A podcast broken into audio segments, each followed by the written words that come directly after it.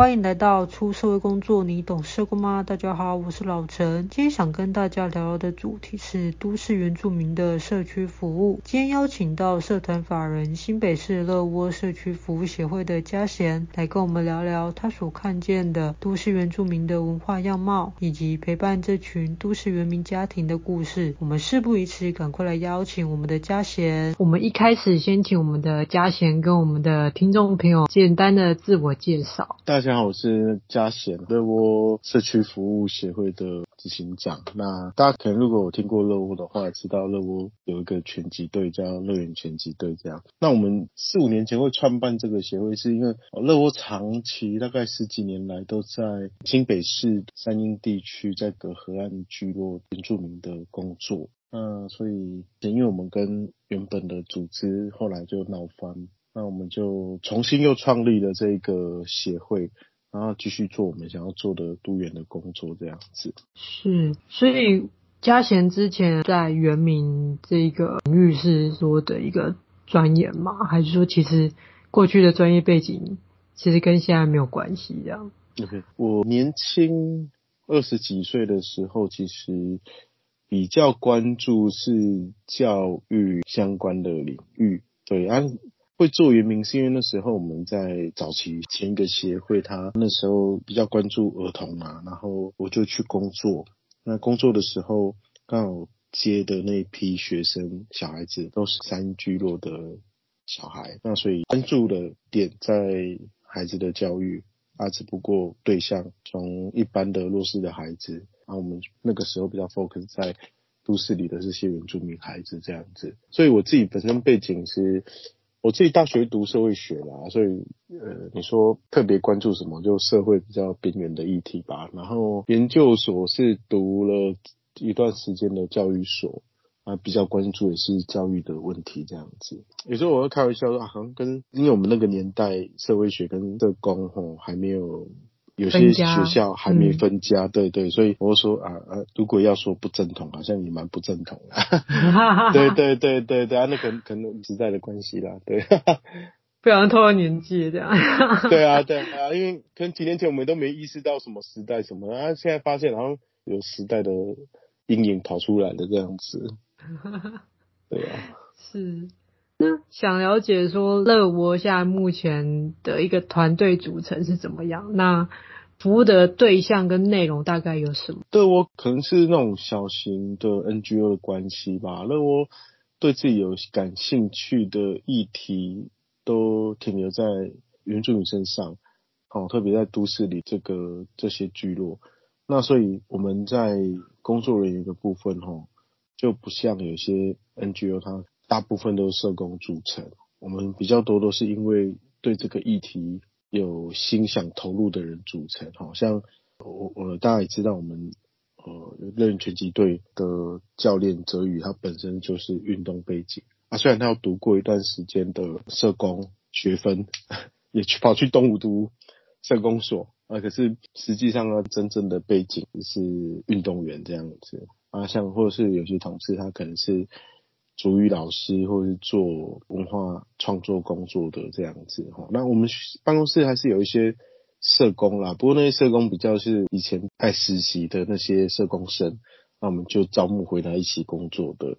所以我们自己办公室这边就都有有社工，然后也有像我这样就是什么都不像的，然后也有运动员，然后也有做文化工作的人这样，那乐窝的组成是这样子。可能是因为这样嘛，比较没有说限制，说一定要有。因为我们自己内部，我自己觉得我们同温层没有扣，就是不会好像都在操作那种社工的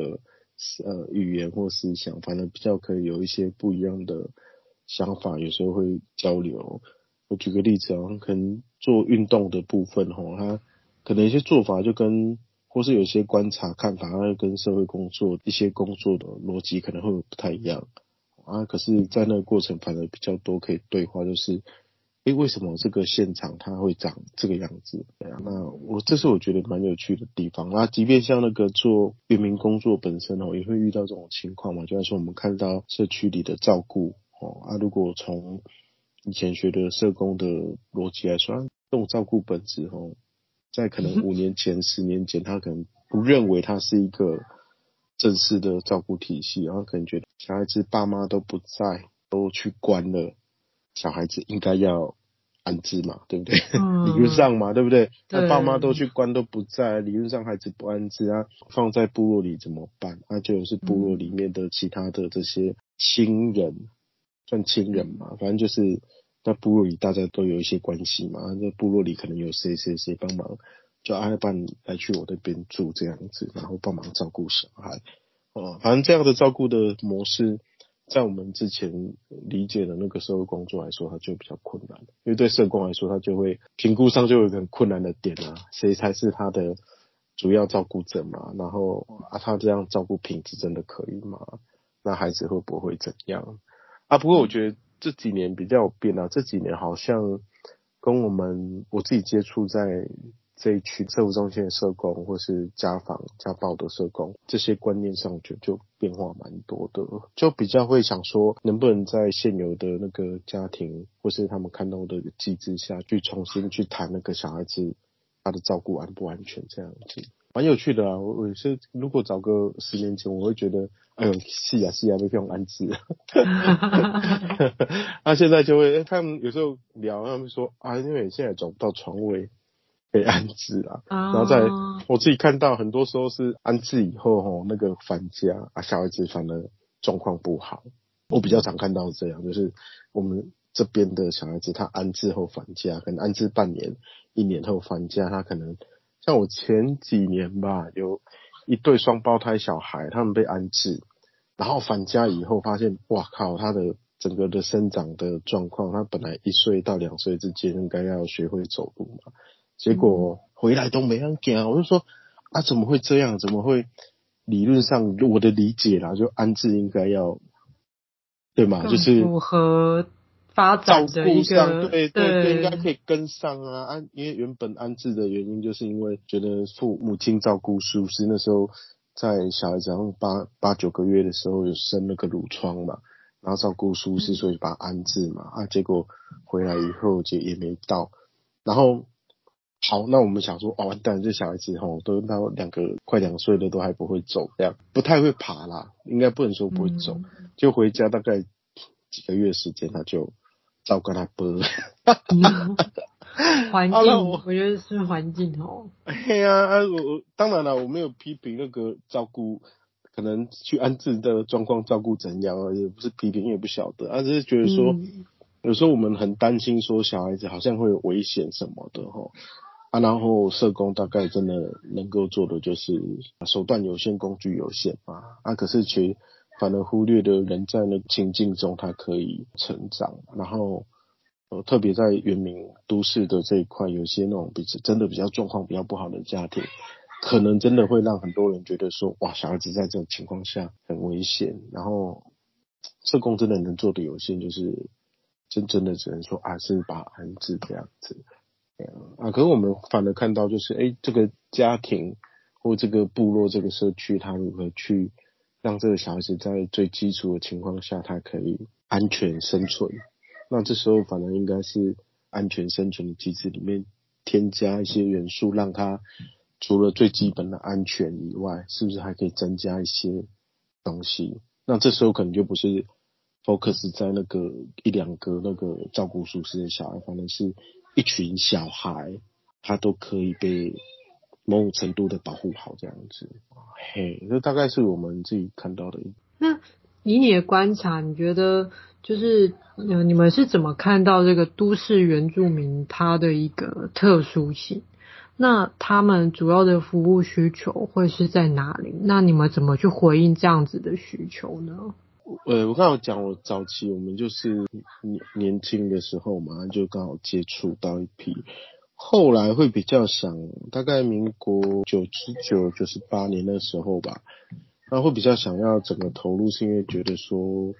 那时候整个的刚好我们那时候那些小孩子他们被迫迁，破迁到啊后来的那个龙文埔国宅，那破迁上去以后就遇到很多那种那个整个人心都会动荡不安。然后整个状况都很不好。那小孩子也是不爱去上课，他也不要，虽然本来也不爱上课了，可是可能行为可能更严重。然后所以那时候就想说，哎，是不是可以再帮他们多做一点？所以我那时候就进到社区去蹲点工作这样子。刚开始，因为我们不是纯社工背景毕业的吼，然后对于所谓的社区蹲点这件事情也没有那么的有概念。嘿啊，那时候刚好认识现在在北大教社区的那个张静芬老师，哦，大概蛮多的学习啦，就是说，哎，啊，社区里面要大概怎么去去泡软磨硬泡这样，啊，泡着泡着，我们我就泡出一个小团队，就是我刚才提到泽宇啊、苏玲啊。两三年时间，慢慢把那个团队组起来。那当你一个汉人，他进到一个原民的区域，大概能够看的那个视角还是很有限，因为毕竟我们比较关注的就是，可能刚才提到一开始讲教育嘛，啊，教育如何跟我们现行的教育去接轨嘛，啊，如何保护嘛，安全嘛。那可是当慢慢融入其他伙伴的一些看见哦和想法。就是说，他们会讲他们自己在原民的区块上，他们看到些什么。就是说，哎，青少年他其实有被肯定、哦，被认同的这些需求。那这些肯定认同，不是像我们讲说什么成绩啊，或者说被学校同侪，嗯、反正是他对他自己，他是身为原民的这一个角色的认同混淆上的一个一个肯定跟认同。那怎么样去陪这群孩子去找？我对我来说就是很陌生的。很很无法想象的议题嘛，那阿阿叔像淑玲就会讲说，哎、我我们其实关注的是这个孩子，他对他自己有没有办法回去聊，他是叫他阿美族，那什么是阿美族？那他对阿美族的了解有多少？然后他能不能回到他的家庭里面，这个整个家庭都不断的去有一些阿美族文化的因素，包括语言，包括生活习惯。哦，他不断的在生活里面在制，哦，然后这些东西如何去形塑出一个文化的生活，这样。可是这些事情，我刚才提到，因为我自己本身学社会学背景，我我可以理解那个文化生活这件事情对人类是重要的，对对汉人啊，就像说对汉人，汉人去到外面啊，然后，可是我无法理解那个特定族群他的那个很细腻的一些行为或生活的习惯长怎么样，那时候就。因为像台湾，我们知道就十六个族群嘛，然后如果你要再细分，还可以分很多。所以我那时候就花了很多时间，花好几年时间在对话、阅读，然后去理解都市里的族人的想法或什么的文化面的那种精神面的需求。哦，一百年以后比较开始会关注这些，那很大原因也是因为有一些新的伙伴，像泽宇、淑玲那个时候的加入，团队会有一个转向，就是开始看到不同的需求这样子。那设计上开始就不一样嘛，因为原本可能只是关心说啊，小朋友在学校里面的生活适应，然后功课啊，或者说有一些家庭的问题。他、啊、开始就会转向说有没有一些发展的可能，好像是那时候就，德语大概在那个时候就开始在带拳击，好，透过体育运动，然后去帮助这些年轻的孩子，他去找到一些不一样的价值。哦，除了课业那种读书这件事情以外的价值，另外我们在那个时候就开始会有一些工作，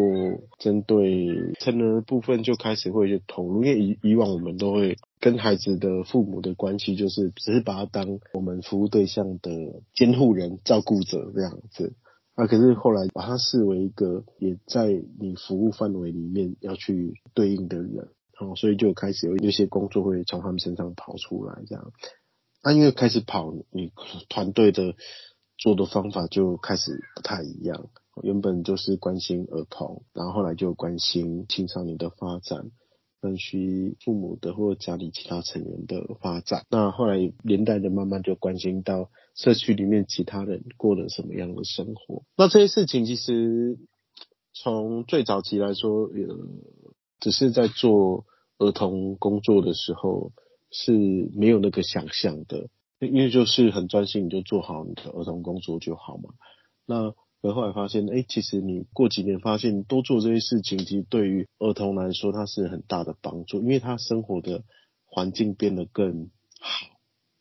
更安全、更友善。哦，后后来我我有段时间我都会去欢迎分享的时候，我会说，我们其实在工作上早期都会就是我的对象是谁，我就只做这一个人，可是没有发现我其实去改变他的家庭或改变他的生活环境的原本的既有的节奏，让这个节奏变得更更适合这些孩子可以生存的状况，反而对他更好，他就不会变成说，有时候我在开玩笑，就是。青少年嘛，你你追他永远追不到他啦。嗯，你总跑，他就跑给你追，那你追一个，他跑掉两个这样子。可是当你不是用追他们的方式，你是整个把他包进来，那就不一样，他就呃一瓜能瓜，一直帮你带新的人进来。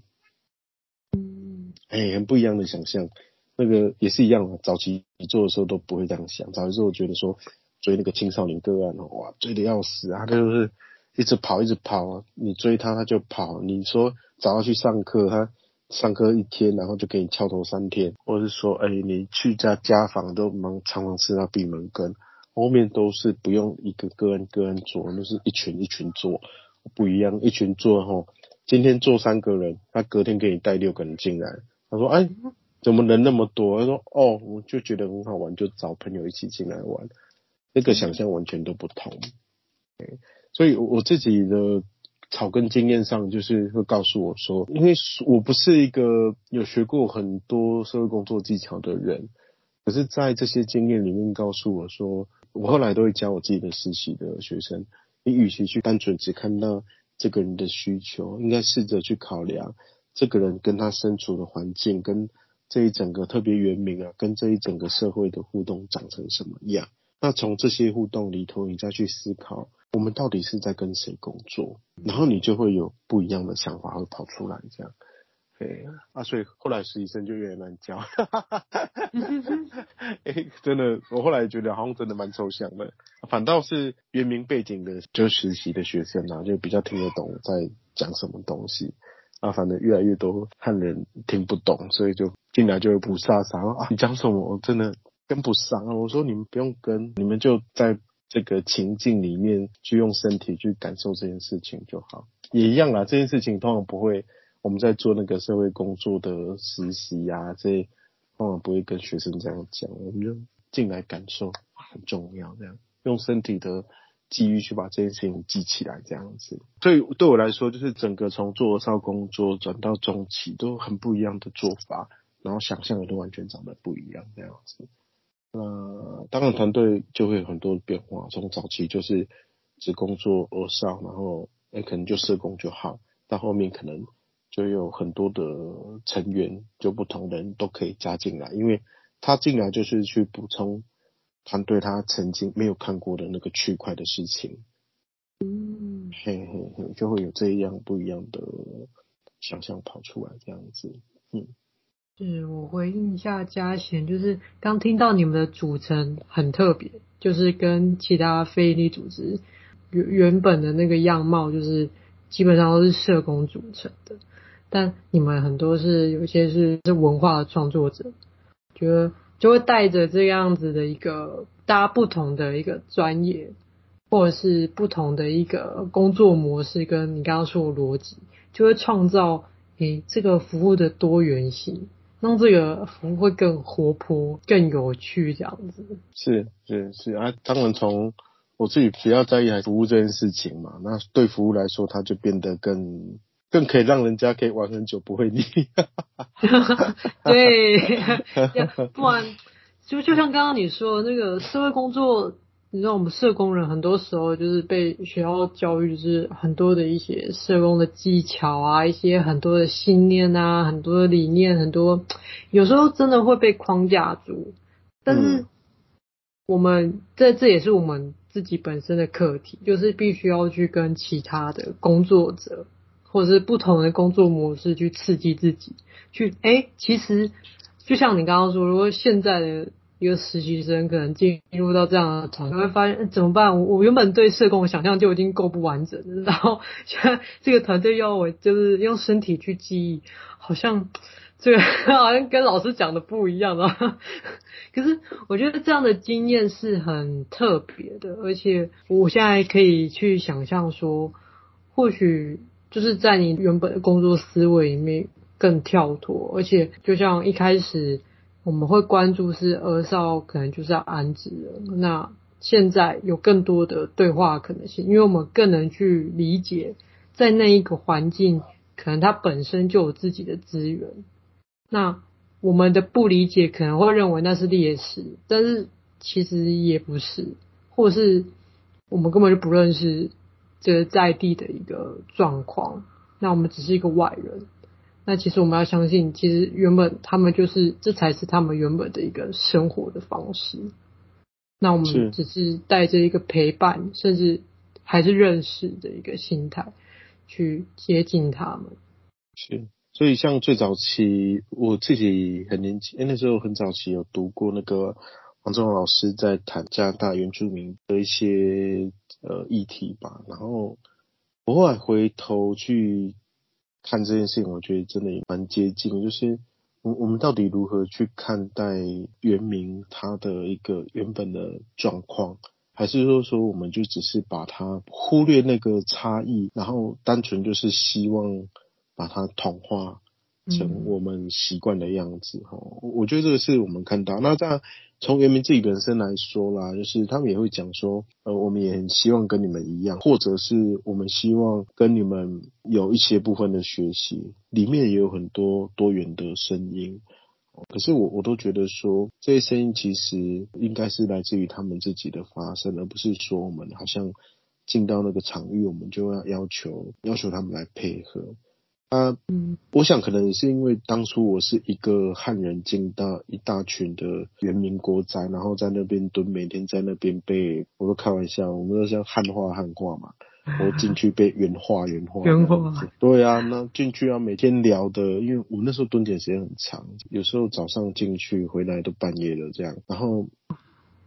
对，所以几乎整个醒着的时候都是在国宅啦，就跟大家聊天啊，或是跟孩子互动啊，或去人家家里吃饭啊，就是慢慢整个生活里面都是充斥的元素。那回头有时候就会回到家里，夜深人就会想，哎，那那这些这些我原本的生活的样子，怎么去讲？怎么去看这些事情？怎么去讲这些人？就会有很大很大的。冲突跟落差，那时候一直在身上有有撞击这样子，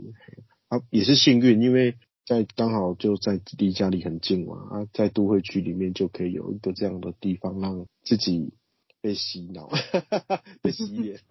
那我觉得很好，所以后来都会跟有一些社工的学生讲说，来以后你就要花越多时间蹲在部落越好，因为那个过程哦大概。没什么机会啦。如果离开校园，你不是做原民工作的话，大概没有什么机会跟经验去在一个看起来同质期是一直的文化的场域里面生活。是，因为刚好就这一个月的一号，八月一号是我们的原住民日。嗯、是在一些活动上啊，遇到专门也是做原住民的一些伙伴，然后我就很好奇问他们说，那。真的原住民对于八月一号的一个感受是怎么样？对，就是这我我不确定这个脉络啦，这个八月一号是怎么来？但是他们确实会说，嗯、呃，因为这个八月一号他们会放假，然后会回到族群，会有一些祭典。哦，那就是原本会因为这一个节日而去放假的，但现在就是会排在庆典里面，然后一起休这样。就哦，原来。这也是一个，就是因为这个身份而衍生出来了一些政策的一些不一样，这样子。那我也想了解说，那就是在在乐窝的这一些算是小孩子嘛，青少年，他们对于八月一号有特别的感受吗？没有哎、欸，没有特别。不过导致我们自己同事在要岁时记忆要就原住民日要放假这件事情，也不是。现在嘛，大概不知道几年前，我有点忘记时空背景，我有点忘记。嗯，大概在某个时间点，哦，突然他就说要放，然后我我那时候在前面的机构，哦，然后因为我们同事那时候泽宇他们就跟我在前面一个机构，当他们要拿了那个假单说我要去放假，要跟我的主管讲的时候，他们很担心。嗯，嘿，他们很担心的原因是因为。传统的劳动阶级的观念是，你诶当走力的卖又困，就是你应该要工作嘛。然后所以以在汉人的观念来说，就是啊，诶特别老一辈哦，啊你当走力会跟走，啊你都无代志无志，你唔好休困吼，你都爱较拍拼，一旦加班就可以尽量加班。嗯，可是。当我的伙伴他觉得这个有点像是种，反正就是国家定出来一个节日哈，然后他们要去做这件事情的时候，他们就有很多的恐惧哦，那个恐惧来自于很多的烙印跟歧视嘛，说啊，你是不是偷懒啊，因为爱休息爱放假哈，那那个这个，可是对于他们来说，它是权益，然后而且那个权益的概念是那种，我我觉得我身为原民这件事情，我必须要。这个假期对我来说不是不是为了放假，而是还有它的意义在的。对，所以所以我记得早刚开始的时候，那个我们老板都会装死这样，装死，然后我就会去吵架这样子，然后说啊你怎么怎么可以这样？然后当然了啊，后来我都会鼓励。那像我们最近七八月份花东都会有丰年祭嘛，有个同事就说，哎，就是说他。要回去丰年祭，他要请假，然后我就愣住，我问他说：“啊，你要丰年祭，为什么你要请假？”他说：“啊，我想说，就想回去过丰年祭啊，想说跟办公室请个假。”我说：“不用啊，啊，你丰年祭你本来就应该回去参加，不用特别请假，交代一下说工作排一下就好。”我我后来我就跟他说：“我们都在教小孩子啊，要尊重文化啊，然后要回去多多回去自己的部落啊。”啊当然，我们自己组织当当然就是以身作则嘛，当然就鼓励大家要去看认真看待这件事情啊。可是我后来今天后来回去我也想啊，的确对于很多人来说，吼，对原住民日或是所谓的原住民的特有的一些跟一般汉人不一样的一些福利，其实对他来说，每次要拿的时候都会有一种恐惧感，就想说啊。两个人在那搞到垮，人家不知道怎么会看，说我去想这个福利这个想法啊，即便连像我们这种做纯多元的机构，你看都会内部 同事要做这个，他可能都会觉得有一点点的烦恼或担忧。我自己都觉得，你看他就是一个一个普普遍的人都会遇到的现象嘛。啊，对小孩子来说更很难理解啊，因为你像那个圆明日哈，你要叫那个。嗯除非是有制度的公司，要不然你叫一般的什么卖饮料店的啦，或是 seven eleven 啊，或者什么，就那种那种微型那种小小的那种组织来说，你要叫他去放，或者说更传统那种劳动密集的工作工地，会给人叫他们放，然后而且是属于那种国定假日是有薪水的吼，老板都不太愿意了。老板都说啊，你做一工就一工啊，你不做你都不钱啊，都会这样讲啊。嗯，所以其实也是这个人啊。其实这些东西也是很多时候是看得到吃不到，然后很多时候其实对他们来说也是，它其实有一定的价值是重要，必须得去捍卫的。可是有时候捍卫那个事件的压力其实很大，这样子，对啊。大概都不会有无限的无限的影响性。嗯，嗯是。那刚才嘉贤又有说，就是你长期在，就是跟原住民的小朋友一起在接受文化洗礼。那你有没有观察到有什么样比较印象深刻的一些文化差异？哎呦，现在问我好难哦。我 已经很习惯了，这样 对呀、啊，没有当初的那些冲击了。对啊，当当初那些冲击都不见啦啊！现在哪有什么冲击？现在就是生活的一部分啦。啊，特别像我们自己，我自己来说，我我搞不好现在原名朋友比汉人朋友都还多。对啊，很难很难回答你那种那个冲击啊！最初的感动，我们十几年前有点久。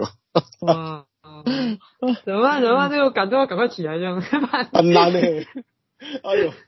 什么什么差异很惊人哦。呃，我讲一些比较通俗的啦，这饮食的习惯嘛，老人啊，通常都老人啊，不会是孩子啊。小孩子现在都在都市生活很久，没什么不一样啊。生饮老人家的饮食习惯不同嘛。你就要说有有一些事情倒是的原来很不一样的，就是像我们汉人，我们都习惯吼比较个体化，然后比较就是像下了课下了班哈，我们会需要很多自己的时间空间吼，甚至会觉得说那个不太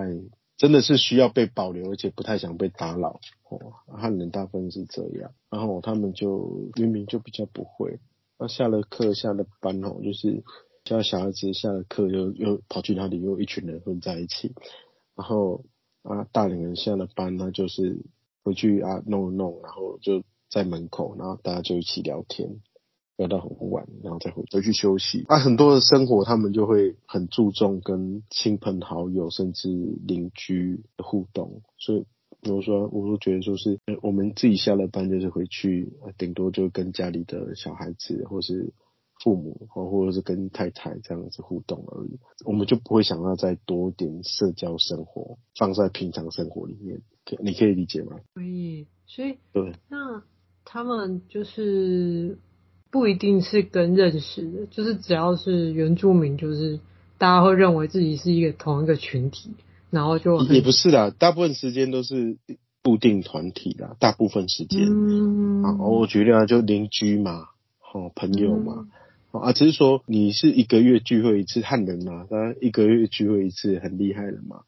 然后那引起打刚被刷头这样子。哦。哎、欸，打刚啊，每天啊，每天就是在外面聊天啊。哎、啊，早期像我年轻的时候，早期会想说，哎呦，那你小孩子都丢在家里啊，怎么都每天你爸妈都跑去聊天这样，每天哦。嗯。啊，慢慢现在也是可能理解啊，就是哦，你爸你妈去哪里哦，很正常。然后反而都会想跟小孩子讲，哇，那你们也不要一个人关在家里啊，跟去啊，啊，或者说啊，去跟你朋跟你朋友一起混啊，青少年的话就跟他讲，要跟你朋友一起混啊，啊，时代也不一样了，啊，以前小朋友一起混就是要去撞球间啊，网咖啊，啊，现在小朋友就是网络游戏啊，这样。啊，可是吼一样啊，就是即便在打那种传说对决，他们也是一群人混在一起打传说对决。啊，不会像我们就是在家里跟远端跟另外一个人传说对决这样子，嗯、就是他们还是很习惯那种人身体要在一起的那一种状态。那那我我觉得这件事情也很难跟外人讲很清晰那个感受是什么。特别有一些夜晚吼，他们聊着聊着就那种，我都像几年前我有一群朋友，他说，哎，你们要不要接做那个团体？疗愈的那种工作、嗯、啊，他们认识引导师可以带，嗯、然后问我们需不需要，然后我就说哦，那个大概怎么进行？他跟我形容那个画面，然后我就听完以后，我就应该不需要。嗯、他说为什么不要？我觉得很好啊。我说嗯，你改天来部落，我带你去看看。我们后来就三天两夜的活动，我找他去，回来以后他知道为什么我说不要。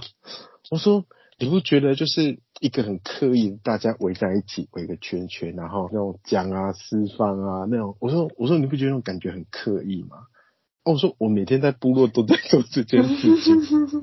而且对象都是一群认识的人，然后那个聊就是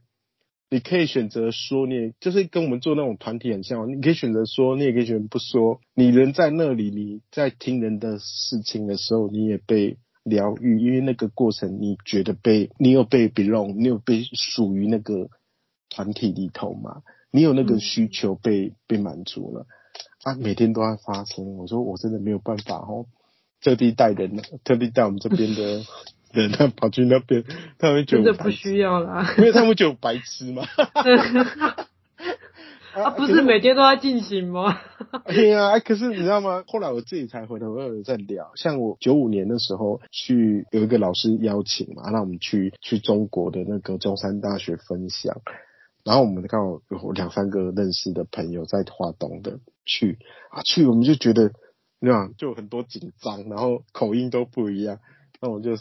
都在做语文工作就。在中山大学嘛，正在某个学院的那个二楼，然后就在那边聊天，然后聊着聊着，我们就三个人围在一起。我说：“哎、欸、姐，有点冷嘛，那时候那边天气有点凉。”然后我就跟姐：“哦，姐好想烤火。”哦，对呀、啊。然后我们三个人开始讲很开心，然后我 瞬间就可以突然理解说，那个我们平常像我们现在是都比较多都是那个义工，我们看到一群义工围在一起，然后在那边讲着讲啊，突然哈哈哈大笑。嗯、然后更早期我的那个年代，在看到一群原民，然后围在一起，哈哈大笑，然后讲到，哎呦，这群好奇怪哟、哦，闪远一点啊！我突然可以理解 那个心情，然后也突然可以理解，就是在原民工作里面那个快乐的感受。呃，他们在做这件事情的时候，别人怎么看怎么想。嗯。嘿，很有很有趣啦，就那时候突然闪现很多那种画面，然后也觉得哦，对啊，真的那个快乐跟那里面想要带给彼此的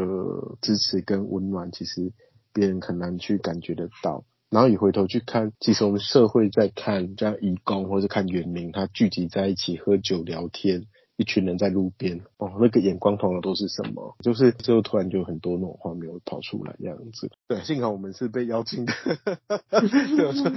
要不然可能会被那个校工抓住。哎、欸，你们要干嘛？这样赶快走，赶快离开这样。幸好我们是被邀请去分享台湾的那专家这样子，贵宾这样。对啊，对啊，因为那时候去台湾只有三个人这样。哦，okay, 很好玩啊。可以想象，就是人民之间那个人与人之间的连接是非常绵密的，然后这个团体是很和乐融融的。我是觉得，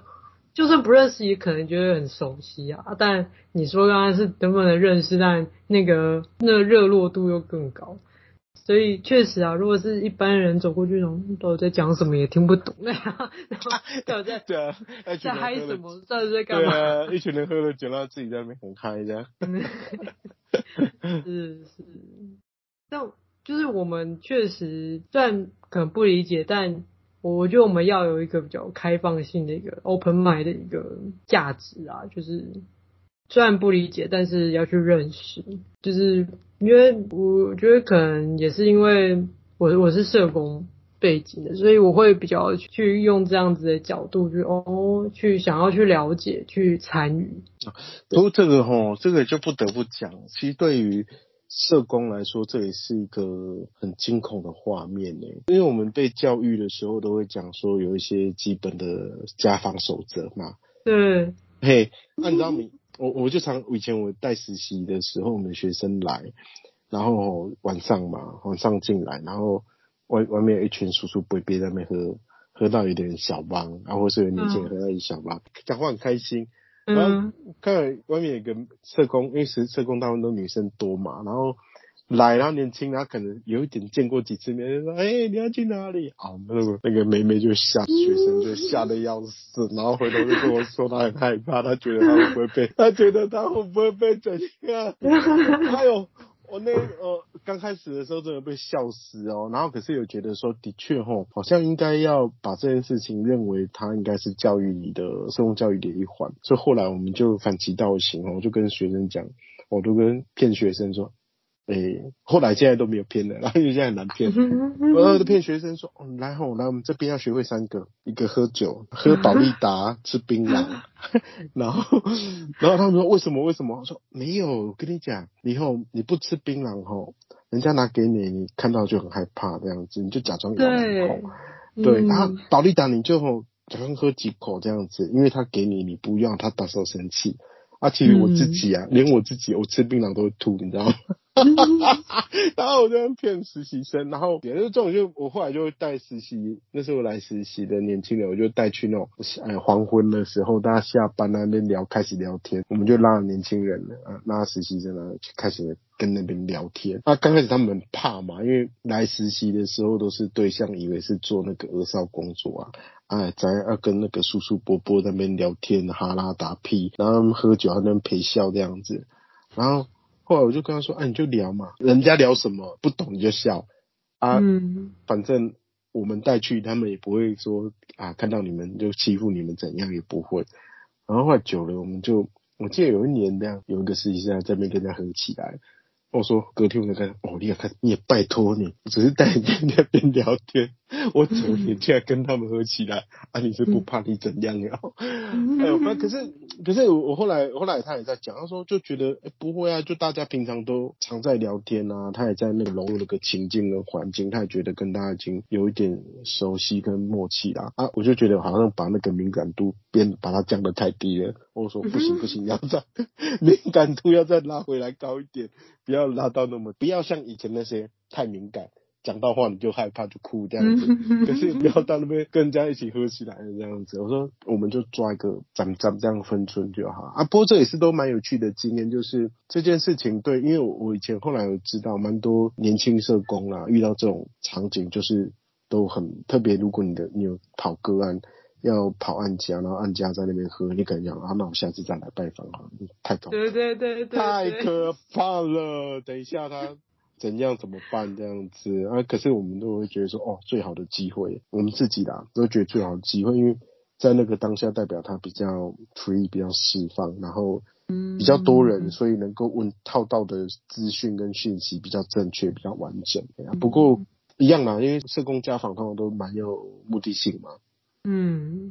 就跟他问，我就开玩笑就问案嘛。你说你小孩准备上课啊？你保补助拿了没啊？你都干嘛？就是很像问案，所以通常那个不管什么内容都让，就是都会让人家充满防备感啊啊！可是我们就因为我们没有那个问案的问题嘛，我们去就闲聊啊，聊说你聊聊很多啦，聊也有的没的乱聊一通啊，所以我们就比较没有那个压力存在。的确啦，的确，我后来也觉得说。好像很难，可是我觉得对社工实习的学生来说，这个经验就很宝贵，因为这件事情让我觉得他看到社工应该在会谈技巧里面应该有更多的想象，而不是很单一的。我不知道你你有没有同意，就是社工的会谈这件事情不应该只面对一对一的，而是在那个情境跟那个环境里面，从跟你对话者的对话的内容。到观察到他的周边的人跟环境，去重新去建构对这个家庭或这个人的想象啊，那个立体感才会跑出来，要不然你就会永远认识这个个案，就是在事件上的认识。那嗯，出社会以后你可能没办法，因为可能被要求要个 SOP 要完成。可是，在实习的时候，我就跟他们讲，你应该尽可能的让自己融入那个情境里头。成为那个社区或是那一群人的一份子，那样子你才可以真实的感受到社工为什么要做社工。嗯，哎，我都会这样跟我的以前的年轻人讲嘛。嗯，是，我也在思考，就是其实这也不是这社工实习生或者这个提供服务的人多么有多元文化的能力，我觉得这好像又是另外一个层面。可能我们所知道的一些有限的差异是这样，可是真的在那一个情境里面，你所去体验的，跟你所认识的可能就会 很不一样。就是可能你你去翻这一些书本，可能大家会介绍说啊，原住民，我们汉人眼中的原住民是这样。可是其实你到了这个部落，或者是你到了这个群体的生活的。现实的状况的时候，觉得就是亲身体验的那一种，就像你刚刚说那个三 D 的立体感会更多，会更能去凸显说你如何认识一个文化，而且是带着一个尊重，甚至你会慢慢去融入，甚至去喜爱这一个文化的。这样听起来。的感觉让我想到这件事情啊，是是是，然后也回头看啊，因为像你自己做的这些年来哦，像我们自己在接触的，因为我还是有去接触其他的组织，然后或是其他的群体，然后通常大家对做遇到那个原民个案吼，都会比较棘手或苦恼，因为嗯，打不进去那个脉络，也不理解那个家庭，嗯、然后。有时候我都会觉得说，因为你没有办法理解，当你不理解他，嗯、哦，像让我看那个呃黑暗骑士小丑，你越不理解他，你就越抓不到他的行为模式在哪里。那我觉得有时候去理解另外一群人他真正的样子，哦，生活的样子或是面貌，对于从事做社会工作人来说真的很重要。要不然你永远都会在自己的。想象里面去思考，这也不是只有针对原民啊，包含对各种形象。就是说我们在做儿少工作会讲嘛，你用一个成人的观点一直在看孩子，你永远不理解小孩子的心里在想什么，嗯，你就一直要他符合你的期待跟标准啊。可是其实你都不晓得，他内心里面的那个世界是波涛万丈，他需要有很多很多的细腻的很多很多的东西跑出来。可是你可能只给他一套方法。嗯啊，那些东西其实不一定他可以接受。那同样的，我后来在做这些工作，才发现说，去好好的理解另外一群人是做社会工作者，他最基本的条件跟要素。因为你不理解他，你怎么可以轻易的帮他做出所谓的处遇？嗯。嗯，像我以前碰到那个单亲或是隔代教养的家庭，你不理解他的处境，你怎么可以理解帮他做出更好的处遇的判断？所以这个我觉得当然啦，就是因为我们现在社工被收编很严重。政府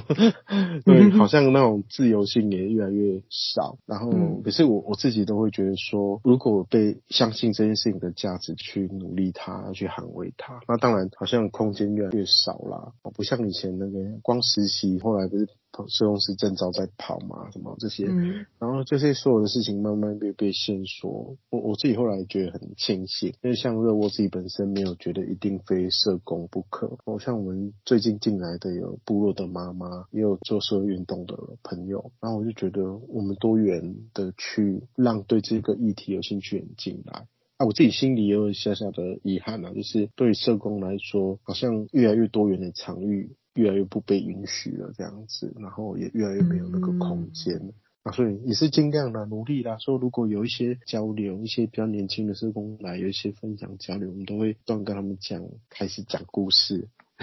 讲这件事情长怎样啊？反正就是尽可能还是去说这件事情。可是也的确啦，像以前我记得十年前很多实习是要去做那个青少年工作。嗯，对。现在没有人青少年工机构招不到了。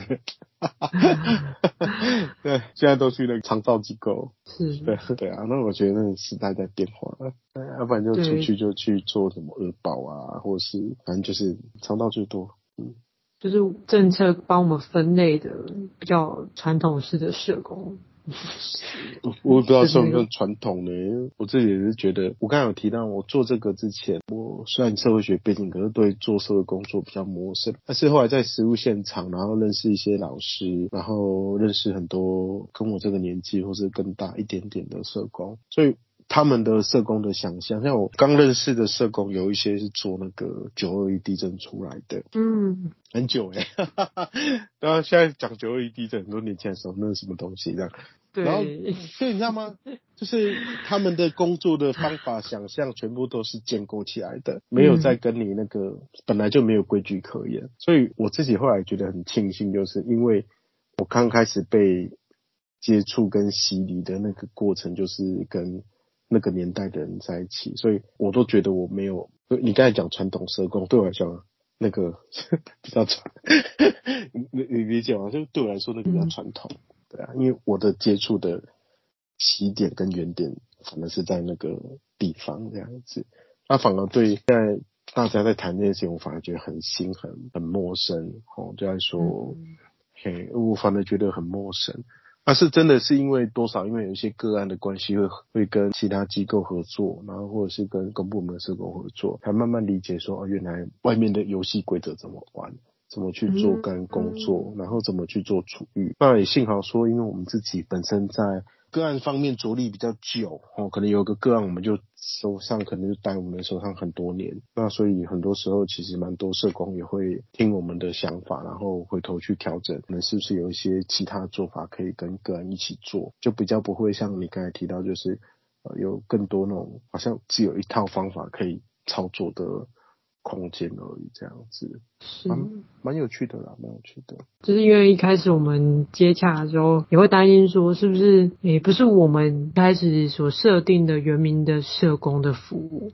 那其实我这样访谈一下，以及结合我目前就是工作的实务经验上面，也会想说，我觉得社会工作有很多面貌，就是。一定不是说什么样的社工才是社工，就是 像这一句话好像听起来很好笑，但是真的就是，因为因为你认识的越多服务的样貌，你就哦，原来其实可能都是社工背景，或者是根本不是，然后也是在从事社工，那这也是一种社工的样貌啊，或者是我们的社工服务不是我们所学习到的专业的。那套价那就不叫社工嘛。我会一直在这样子的一个价值理念打转，所以我才会想要多多认识一些可能我们说非主流的一些服务样貌，但是我觉得就是让大家更认识，原来社工本来本质是一样的，可是长出来的样子不太一样，那还是社工。嗯嗯 嗯，对，因因为我刚才有提嘛，就是我认识的社工的起点的那一群社工或是老师们，他们本来就很。很有自己的想法，然后也很努力的去做很多的尝试。嗯、那我们自己本来在做都员的这个工作上，也算有自己的做法，然后也努力的给他走很久这样子。所以对我来说，与其说传不传统嘛，倒不如说我们都是在现行的。可以工作的空间里头，尽量去开创更多的可能性。现在有人问说啊，你们那个拳击队这种做体育助人，你们是全台首创？嗯、然后我就想，我说应该不是。我说我印象中，我以前有看过有一些教练啊，像举重啊或什么的，他会用这个方法帮助他的学生。可是我还想想，我又跟他说，哎、欸，如果以社工，好像又是。我说，因为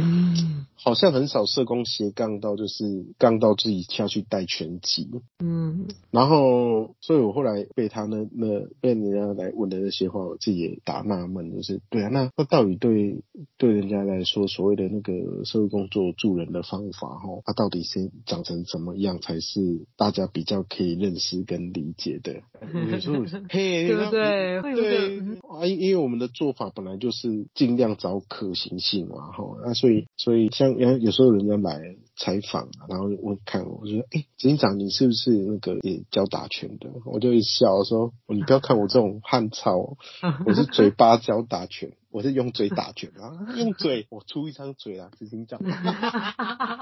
呃，对啊，然后我我说我不会打拳啊，我用嘴巴教学生，然后哎、欸，就那样哦，对，出拳打那边，这样有没有？对，打中了，很好。对，就这样，很棒。对啊，会思考啊，这个工作本身助人的那个起点在哪里啊？不就是，其实你把它回到一个很初始的概念，助人的想象，我们不是有那个呃助人工作的那个有一些基本原则的那个东西，其实都没有变，其实是没有变的。你希望让那个人可以自立，你希望让那个人可以站起来，你希望在那个过程里面，你提供了一些不管是精神、物质，或是让他自己可以做决定，这些事情可以让他这一段颠簸的路上可以走得好一点，然后最后他可以拍拍屁股跟你说：“我没事的，我可以自己走。”啊，那个不就是社会工作的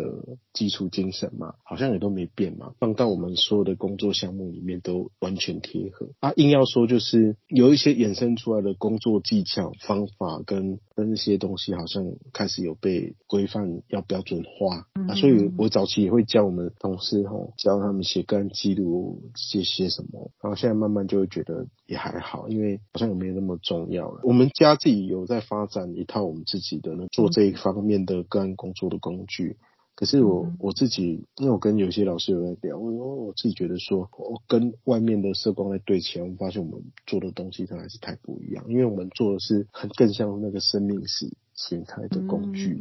因为我们可能追个个案，就是从追个五年、十年哦那个历程去看，然后从一个人到一群人到这个部落，就是我们那个工具发展很痛苦的是。我们看的不是这一个人，是这一群人。然后，可是大部分的跟工作工具都有个期限嘛，短期出狱，你要怎么做什么做什么，输送些什么资源。我那个我会做，可是我我觉得我的社工就做不出来，因为做那个好像没什么用。我我去送物资啊，我去。帮他转介资源，对啊，那再深一点要写，然后就很困难。嗯，哎，我我后来也很好奇啦，人家怎么做？我有段时间还去接那个新北的高风险的方案，后来发现真的没很多，就是 发展对跟跟人工作的那个想象真的不同，接不上。就是他没事安全，你就可以除案。哦，我说我没有办法呢，他安全除案这件事情，我实在是无法想象。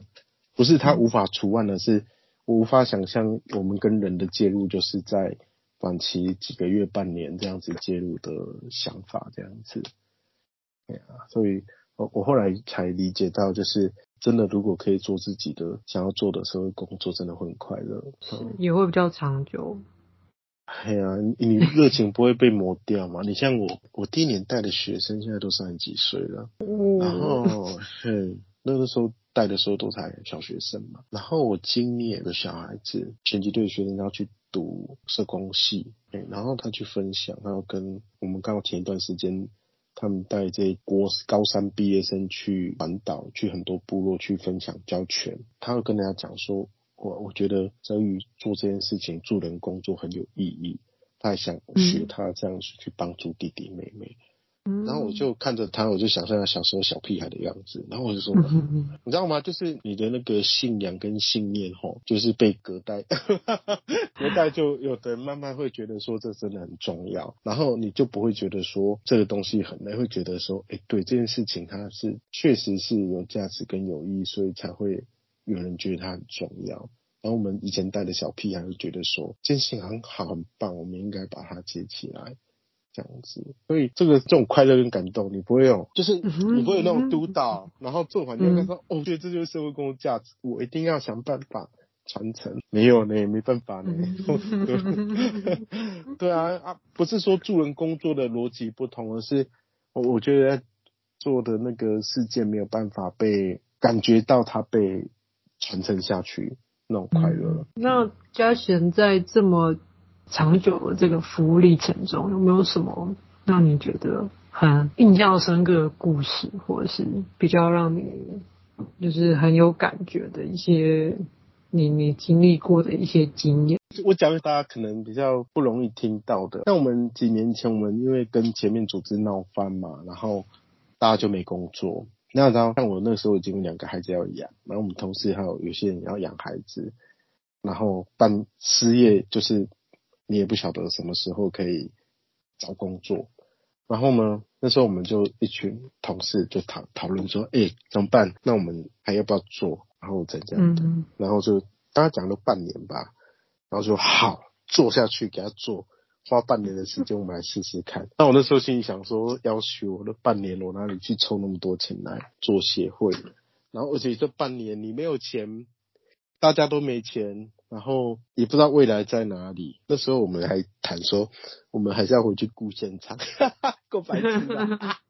客服班人照跳，马照跑，反正就是让他尽可能一切可以有一定程度的正常运作这样子。嗯，对，很好笑。我那现在想想就觉得很好笑。我们那时候哪里来这种勇气？然后晚上我们同事就晚上跑去客服班继续带小孩，然后。或者泽宇要继续带拳击，然后有些人当然是生活压力啊，就是先选择把自己先顾好。然后我们就这样做运作了半年，然后我们那个银行存款从原本的后来有人帮忙嘛，三四十万 变到二十几万，然后就心想说完蛋了完蛋了，半年以后大家要那失业补助给大家差不多了，接下来这样，反正那时候真的是一种回头会跟同事讲说。啊，如果真的不行，大家就我们来投票啦，看谁先 回来，那其他人就自己去找工作这样子。然后那一段就是梦想跟中年失业、梦想现实，然后一群伙伴这些事情要怎么办？后来那时候就募资成功，然后开始就有本事把大家抓回来一起工作这样子。而那时候真的是印象很深，就是哇，真的你觉得他不可能，其实是。你还没做最后的努力，哎、欸，那时候会有这种感觉。回头我会跟我们那些小孩子讲说，不要去太早去放弃，因为像我们带打拳嘛。那、啊、小孩子会打拳，然后上去擂台，那个是很辛苦啊。未来你有机会可以采访泽宇，聊那个助人工作里面那一种。我们一般助人工作不是说你要自立啊，你要站起来啊，嗯，然后就是你按住自觉啊。啊，我们我就说我们那个工作方法很不一样，就是很像那种教练的心态，那种边鼓励边鼓舞，然后也要很严厉的指正跟纠正他，这个真的错了，你真的要改。这件事情通常社工也不会做。嗯，说真说真话的角色，所以我自己也觉得说，在这个过程里面，我回头会跟他们讲说，都可以过得去的，只要是你咬到最后，即便你真的过不去也没关系，没有人会怪你，因为你有努力了。说你把这群孩子抛下来，不会有人怪你。你在这边投入了十几年的原住民工作，就这样化为泡影，因为太多太多的小型 NGO 它都会倒。我们不会是第一家，嗯、也不会是最后一家，是很幸运的，我们就撑过去，然后可以继续往前走。然后大家的坚持在那里。那回过头来看，就会觉得其实很多事情没那么的。悲观，不可能啊！对，悲观或不可能。嗯、我最感动的点应该会放在这里啊，不是孩子，因为红美从来没放弃过学生啊。啊，当然你要讲那个很精彩，学生故事很多。我在这边工作，再过几年就要满二十年了嘛。然后太多的小孩子看过，然后很多有趣的。可是有时候都会觉得说。最不容易过的还是自己这一关，因为小孩子可能在你这边几年几年，他自己自立，他就成长离开。可是对我们这些 NGO 工作者来说，自己为什么要在这里站能做的那么久？然后再遇到那些这么大的创伤，你还愿意继续带？我自己觉得这个才是最重要的，因为你不在，这件事就不见了。世界还是照跑啊，可是你想做的这些事情就不见了，就不会有我们像。热爱拳击队跑过来又跑回来，然后带着很多孩子又打全国冠军又干嘛的，就不会有，也不会有我们做那种阿达旺就回头陪南京的聚会所的老人又盖了聚会所，都不会有，因为就是我们愿意继续撑，所以我自己觉得社会工作者他能够继续愿意为他信仰的那个事情，然后留在现场继续拼，真的。很伟大，很了不起。我不是说我很伟大啦，我是说所有的为了这件事情还持续相信，然后继续在做的都很伟大。嗯，是的。就是最后想询问嘉贤是说，就是如果要投入像是多元文化的，或者是都是原住民，不管是哪一个族群，你觉得有没有想要建议，或者是说？回馈的，就是从你自身的经验里面，觉得什么样是最重要的东西，然后，嗯，让我们这些想要投入的伙伴们有一些启发或者是一些想法，这样。我可以说真话，对不对？可以，可以。因为像像我知道投入做移民工作的吼，基本上你如果社工啦，一般有些是去那个原乡部落，可是。通常像部落里面，他都用自己人，自己部落的人，然后所以等于这条路被斩。第二个是做原家中心啊，不过他也是要求限定原民身份，所以又被斩。第三个是做现在比较红的叫文件站工作，不过好像也都以原民为主，又被斩。然后台湾现在在做原民工作，大部分都还是比较大型的 NGO。比方说市展啊、家福啊那种，或山木啊这种很大型的 NGO，那有些组织它很好，它有自己的想象跟弹性啊。可是我自己觉得啦，进到大组织，你就是在它的框架里面工作，我我觉得某种程度可能跟在政府工作的差别也不会大到那个地步。以我来说，要像我们这么自由自在的发展，我真的觉得很难。因为，嗯，我之前跟这些朋友聊，觉得台湾已经越来越少空间给夹缝里的这些社工生存，像社工司法嘛，这些有的没的，然后就像连我们这种 NGO 就开始慢慢就啊，那我们就不要用社工生了，反正对啊，慢慢就我们被社工体制淘汰这样子，慢慢会被淘汰掉，所以我真的觉得那个处境很难啊，所以变成。你要做这件事情，你就要很大的心理要准备，就是你可能要花很大的力气，你才有办法留在这个领域。这、这个是这算鼓励吗？嗯哼，就 是每个环境有它自己的游戏规则吧。那现在我们的处境是，确实社工的制度是越来越很多的标准啊。是那如果现就是以我们现在，嗯，是我我举个例，好像这段时间因为有些知道一些事情嘛，然后就会回头跟有一些申请实习的学生，甚至跟他们实习老师讲说，哎、欸。你确定要往我们这边送吗？因为往我们这边送，嗯、未来他的社公司认证的资格会不会以后不符合？嗯、因为现在慢慢可能会有更多的调整嘛，送司法。嗯啊，对我们机构来说，开始就有个从以前我那我在带，我很喜欢带实习生，我一次可以带个四五个，带的很开心，然后带的累的要死。我我喜欢。问题是我慢慢就会觉得说，好像体制正在排除。然后我们也不要去害年轻人，他进来结果实习后发现那证书没有用。嗯，所以都不晓得是我们在关门还是制度在关门啊，我我都不太敢肯定。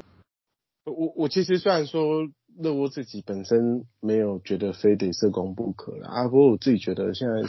现在年轻人好像很多都斜杠，嗯，会做很多。像我我认识有一些组织，他的学生是啊工作者很年轻社工，可是他可能主要在组织做募资、倡议、公关、行销。然后我觉得也很好，像我们自己组织也很缺斜杠人才，因为你专门找那种。公关的背景的进来，跟找有社工背景的，他也能够理解一些，因为对这个可能更好。然后我认识的我们这些年轻的组织，他们也很希望有社工背景的人进来，即便他们不知道，对他们说社工那个身份，他被赋予的就是可以。更能理解、更能体谅，甚至更能察觉到人的需求跟不一样的东西。哈，他们觉得这不是一个一般，假如说呃商科背景或是一般的一个呃，自像我这样自发性的助人工作者可以可以做好的事情。所以，如果你觉得不是那么在意社工师证照这件事情，也不是觉得说一定要在那种体制内组织工作的。我倒觉得现在其实好像也没那么的糟。啊，不过就变成你要会的东西，可能就不是需要学校里面教的那种什么干工作啊，什么团体方法这些而已，可能要很多，可能要更多的工作能力，是要懂得跟别人怎么一起工作，跨组织的工作，跟人对话，然后甚至你要学会组织要生存，你要学会其他的技巧啊，一样嘛，这个东西。好像不是现阶段社工教育在教的东西，社工教育好像不太教这个嘛。嗯、你要在一个组织把它生存起来，你社工可能要有哪些能力？虽然概论有教，可是仅限概论，我们大部分谈的东西好像都印象中都没有教啦。吼，那所以这个可能是觉得，如果你还在读书，然后有兴趣，到觉得在大学时代。或是在读书的时代，多多去接触这些团队。像我们今年十月份要要跟呃，我们有个像贫穷者贫穷者学习联盟，然后我们就有一连串的一些活动，像是团结讲座啊，然后呃办展啊这些活动，那前面就需要很多志愿服务者的加入。我倒觉得那个时候就很好，因为。里面的团队也蛮多元，像有芒草心啊、人生百味啊、乐窝自己本身，然后有之前有伊甸的那个火泉之家，其实都很多都是直接服务的团体啦，然后有很多都是里面有社工的团队这样子。那我都觉得说，如果有听到的，觉得有兴趣多去加入这些蛮有趣的，比较属于创新的做法，因为。也蛮跳脱我们的舒适圈呐、啊，因为我们学到的东西，其实，在这一种小型组织来说，你只有会一样东西而已，不够，你可能要会很多。嗯、我自己的经验就是，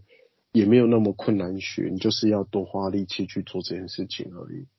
是真的想要实现一些价值的时候，你可能就是要多去看、多去听，然后再多去接触一些不一样的东西。要不然我知道这些组织都还蛮需要社工的。嗯嗯哼，好，那谢谢嘉贤今天接受我们的访谈。嗯，谢谢你，谢谢。